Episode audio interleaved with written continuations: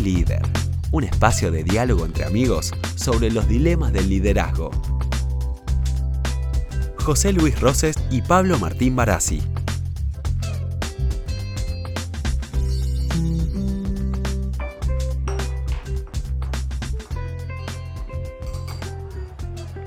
Bueno, llegamos nomás, estamos los tres acá. Qué bueno tener, José Luis, acá al doctor Jorge Lantos, Jorge, muchísimas gracias por, por haberte acercado y tomarnos este cafecito. Realmente muy bienvenido porque desde tanto tu trayectoria médica como, como de gestión como de estudio, vamos a buscar, en el mejor de los sentidos, exprimirte y compartir qué estás viendo. Muy bienvenido. ¿eh? Gracias, buen día. Bienvenido, Jorge. Eh, muy, muy interesante la posibilidad de poder charlar con una persona que, apenas me contó Pablo toda tu trayectoria, realmente creo que va a ser muy rico plantearlo, porque cuando hablábamos recién veíamos una persona que como médico hizo toda su carrera desde residente de medicina interna en el Güemes, jefe de guardia, jefe de internación, y luego de alguna forma también una persona que llega a trabajar en áreas del punto de vista más bien gestionales, como gerente de prepagos en una organización tan importante como Swiss Medical, jefe de terapia intensiva. Bueno, una trayectoria muy, muy valiosa para combinar algo que a mí, si querés, hacemos un pedido. Vamos a pedir un cafecito o algo que nos guste y después me gustaría indagar con vos, Jorge, cómo podés describir esa, esa trayectoria tan linda. Así que, si te parece, no sé qué te gustaría tomar, Jorge. Un café, café. Café negro. ¿Vos, José? No, yo estoy medio fusilado. Hoy voy a tomar un tecito. Mira, voy a tomar, me, voy a, me, voy a, cuidar un ah. poquitito. Estoy, voy a tomar soy yo de las mañanitas tristes. Sí, sí, sí así, es así, es así. Bueno, bueno, no, yo voy a ir por el ristreto, el ristreto fortalecedor, sí. Entonces, Jorge, contanos un poquito desde el punto de vista esta trayectoria, cómo, cómo desde una carrera médica tan rica y tan profunda como vos le hiciste, paso a paso, como dice un filósofo deportivo. Y ¿cómo, cómo, cómo llegás a todo este tema de la gestión? Contanos un poco esa, esa, esa y qué importancia tiene esto hoy en, en, tu, en tu accionar. En realidad yo no me lo propuse. Yo hice una residencia en clínica médica, que fue una residencia tremendamente exigente, que fue con el doctor Agreste en el Sanatorio Güemes, y cuando terminé, eh, bueno, empecé a buscar por dónde moverme y empecé haciendo guardias de terapia intensiva, tanto en el Güemes como en una clínica en Merlo. Eh, después pude encontrarme, yo estaba con un hijo chiquito y una hija por nacer, y en ese momento, pan bajo el brazo, apareció la oportunidad de hacer domicilios para un sistema prepago. Y así eh, haciendo guardias, haciendo domicilios, fueron surgiendo oportunidades y en una de esas oportunidades fue la posibilidad de coordinar la guardia del Sanatorio Güemes y quedar como jefe de guardia del Sanatorio Güemes y después jefe de piso en el Sanatorio Güemes. Y como principio de Peters que toda eh, persona dentro de una organización tiende a su máximo nivel de ineficiencia, Mientras pude ser eficiente, pude ir escalando posiciones hasta que llegué a estar como jefe de terapia intensiva en la Suizo-Argentina, gerente y director de los prepagos. Finalmente recalé como director del Sanatorio de los Arcos y probablemente este sea mi máximo nivel de ineficiencia y por lo tanto me voy a quedar como director del Sanatorio de los Arcos. Pero no fue una cosa que me haya propuesto. Lo que sí debo decir que influyó enormemente en las posibilidades que tuve de ir escalando estas posiciones, tiene que ver con eh, entusiasmo, pasión, diversión, actitud de querer resolver problemas cuando los había y eh, esto me llevó a bueno, disfrutar enormemente cada uno de los puestos que tuve y, y creo que este es un poco la energía que hace que en algún momento uno lo miren para poder estar en una posición.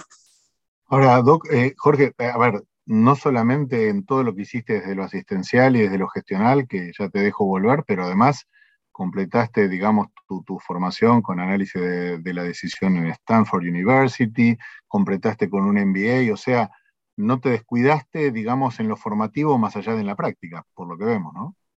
Es cierto y la realidad es que uno empieza a encontrarse con limitaciones a lo que está haciendo y en esas limitaciones uno tiene dos posibilidades, o quedarse en ese momento en el máximo nivel de ineficiencia o tratar de ver si a través del el estudio, la formación, uno puede subir algún escalón más. Y creo que este también es un punto interesante para, digamos, entender que cuando uno empieza a estudiar, creo que en cualquier disciplina, pero en la medicina, sin dudarlo, cada vez que uno, eh, digamos, se enfrenta a una situación, tiene que entender que empezar a estudiar es un camino sin retorno, no puede dejar de estudiar en ningún momento. Uno necesita seguir formándose y creo que como mensaje lo mejor que uno puede eh, hacer es darle una, una enorme eh, un enorme apoyo a la gente para seguir formándose, como para que las organizaciones sigan creciendo y no lleguen rápido a niveles de ineficiencia. Muy bueno, muy bueno. Vos sabés que este, este nivel de incompetencia que hablas de Peter es, muy importante en la vida de uno. Sobre todo, creo que lo clave es darse cuenta uno antes que su jefe. Y, y, realmente uno cuando siempre es eficiente en algo, tienden a llevarlo a su nivel de incompetencia. Yo digo, las organizaciones tienen una fuerza enorme para llevar a tener incompetencia. Y, en la vida profesional, muchas veces uno lo ha visto, por ejemplo, yo soy ingeniero y de alguna manera, haciendo un buen ingeniero, creen que sos un buen gerente. Y siendo un muy buen médico, creen que vas a ser un buen gerente. A mí me pareció interesantísimo esto que vos, como otros casos que estamos viendo, piensen que de alguna manera es una disciplina distinta y requiere una complementación. En eso, eh, la experiencia de haber hecho un MBA y eh, he estado en Stanford viendo una cosa específica como todo lo que es análisis de, decisiones, ¿te sirvió, Jorge, en tu ejercicio profesional, en los desafíos que hoy tenés? Creo que fueron puntos de inflexión en mi carrera. Indudablemente fueron herramientas que aprendí, que además, debo decir, me dieron la convicción que la educación formal en las disciplinas es lo que a uno le permite salir de la simpleza de lo intuitivo. hay mucho de formal detrás de las decisiones que se toman. Por supuesto que hay gente que tiene una capacidad intuitiva fenomenal para tomar decisiones, pero hay una formalidad clara detrás de todas las disciplinas y esto yo lo aprendí muchísimo en el MBA debo decir incluso que me derribó prejuicios personales que tenía, donde yo consideraba que determinadas disciplinas como recursos humanos, marketing, negociación y demás eran un enorme verso, como lo sentía, digamos, exactamente, y que detrás de eso realmente hay muchísimo para aprender y esto me dio muchas herramientas para poder seguir funcionando dentro de una organización. Muy, muy bueno, Jorge, muy interesante lo que estás contando. Eh, Jorge, eh, permíteme que te lleve junto con José Luis un poquito al zoom out. ¿Qué, está pasando en el sistema de salud hoy? ¿Qué, estás viendo dentro de lo que te desafía cotidianamente y con esta perspectiva que, que has adquirido a lo largo de los años? Bueno, yo creo que el sistema de salud está viviendo unas tensiones tremendas. Creo que la pandemia le dio mucha visibilidad a cosas que estaban ocurriendo. Eh, el sistema de salud, por supuesto, en la Argentina y en el mundo está sufriendo una enorme crisis. La inflación de la salud supera la inflación de los precios en general por el desarrollo tecnológico. También la inflación está muy fogoneada por el hecho de que la salud se ha transformado, sobre todo en las clases medias y en las clases altas, en un bien de consumo y hay una tensión enorme, en primer lugar, por inequidades, una enorme inequidad porque hay, por un lado, población que accede a la salud de manera extremadamente fácil y consume mucho más que lo que necesita, y mucha población que por barreras geográficas, por barreras culturales, por barreras económicas, no tiene acceso a la salud y no tiene posibilidad de eh, tener medicina preventiva. Digamos, los que consumen, consumen más que los que necesitan y los que necesitan no llegan a consumir el mínimo. Y en el sistema de salud privado, eh, por esto que mencionaba de, de la salud como un bien a consumir, nosotros tenemos una tensión enorme porque tenemos un triángulo, tenemos un financiador que está desesperado por tratar de evitar, eh, digamos, el, sobregasto en salud. Tenemos el afiliado que tiene una tarjeta que en nuestro sistema es una catástrofe porque esa tarjeta le permite pedir más cafés, más medialunas, más tostados y más cosas porque finalmente la percepción es nadie lo paga y el prestador que está con bronca hacia el financiador porque siente que le paga mal y tarde. Y esta tensión hace que el gasto en salud sea totalmente ineficiente. Y, en ese orden, Jorge, pensando en que este es un tema tan clave y tan importante, y que vos ves que estamos básicamente en una situación de una suerte de crisis recurrente, porque realmente uno no ve las tensiones, cada uno, si miro, los vértices de estos actores, cada uno tiene su lógica. ¿Vos ves que hay alguna acción eh, más importante para, para apalancar cambios que, hoy se requieran en un sistema de salud? Francamente no, y yo creo que esto tiene que venir desde el Estado, porque el sistema está absolutamente colapsado y yo creo que hay un punto acá que tiene que cambiar, que debería cambiar, no sé si lo vamos a lograr, y tiene que ver con que hasta ahora lo que se discute es precio y cantidad, pero no se discute valor, no se discute resultado. Y la realidad es, cuando uno discute nada más que precio y cantidad, lo que está hablando es nada más que plata independientemente del resultado y esto es ineficiente. Entonces, eh, yo creo que el cambio que tiene que darse es transferirle al prestador la responsabilidad del resultado y que cobre en función de los resultados que va obteniendo. Voy a dar un ejemplo. Eh, si yo tengo la dirección de un sanatorio donde se hacen determinados procedimientos quirúrgicos y yo tengo un 20% de infecciones y los pacientes se quedan internados más tiempo que lo que deberían y el financiador es el que tiene que pagar el precio del día cama por la cantidad de días camas. El, digamos, eh, es perverso porque yo como director del sanatorio estoy garantizando un resultado financiero del sanatorio pero un pésimo resultado para el sistema de salud y un pésimo resultado para los pacientes. Si a mí me transfirieran el riesgo del resultado, yo empezaría a preocuparme muchísimo más por mecanismos de calidad que me garanticen que los pacientes no se compliquen, porque si se complican, no voy a poder subsistir porque yo no voy a ser eficiente.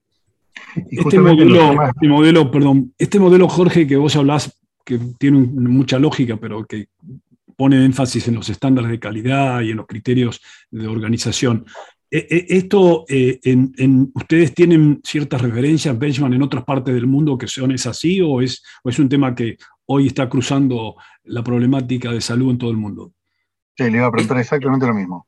Esto empezó con Medicare en Estados Unidos hace mucho tiempo, donde definitivamente empezaron a pagar por bloques de eh, diagnósticos y transfirieron de esa manera el riesgo a instituciones. Pero ahora está llevando en determinados países a una tendencia de lo que se llama pay for performance, que esto está ocurriendo en algunos países de Europa y está empezando a ocurrir un poco en Estados Unidos, pero es un movimiento que está empezando, todavía no está instalado totalmente, pero no tengo dudas que el sistema de salud tiene que de alguna manera asumir riesgos entre todos porque los procedimientos y las nuevas tecnologías y las nuevas drogas son tan extremadamente caras y además se está envejeciendo la población y se están curando o se están transformando en crónicas patologías que previamente no lo lograban y esto hace que la medicina sea absolutamente infinanciable pensando en el corto plazo. En nuestro país ni hablar.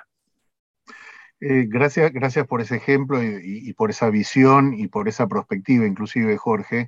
Y déjame llevarte un poquito más a, lo cotidiano como, director médico del Swiss Medical Group, como, digamos, director médico del Sanatorio de los Arcos, y esto que vos decías antes que te sonaba verso y que aprendiste a, a valorizar. Sé que sos muy apasionado por los temas justamente vinculados con, con el liderazgo, con la comunicación, con el estímulo. Eh, ¿Qué está pasando hoy, digamos, en el ambiente médico o en el ambiente médico barra administrativo o con las enfermeras y los enfermeros? Contanos un poquito qué estás viendo ahí de cómo se está viviendo todo esto en una cosita más, más cotidiana, más micro, pero desde la experiencia cotidiana tuya, por favor. Yo creo que acá tenemos una enorme hipocresía de nuestra sociedad. Nuestra sociedad habla de la salud habla de la educación y habla de la seguridad como prioridades. Y si miramos quiénes son los peores pagos dentro de nuestra sociedad, los maestros, la policía o los organismos de seguridad y los médicos, enfermeros, kinesiólogos, etc. No voy a entrar en los mecanismos de compensación que pueden tener algunos, sobre todo en ciertos sectores de la seguridad, porque ahí la tienen más fácil. Es muy difícil tener mecanismos de compensación en el lado de los médicos, los enfermeros y ni hablar de los maestros, donde realmente uno se tiene que sacar el sombrero porque todavía sigan existiendo. La pandemia en este sentido generó estragos en el sistema de salud y los médicos están mal pagos, los enfermeros están mal pagos, los técnicos están mal pagos, los kinesiólogos están mal pagos y la realidad es que la gente está quemada, está con bronca, y esa cosa de lo que se llama la milla extra a la que estábamos acostumbrados está costando enormemente.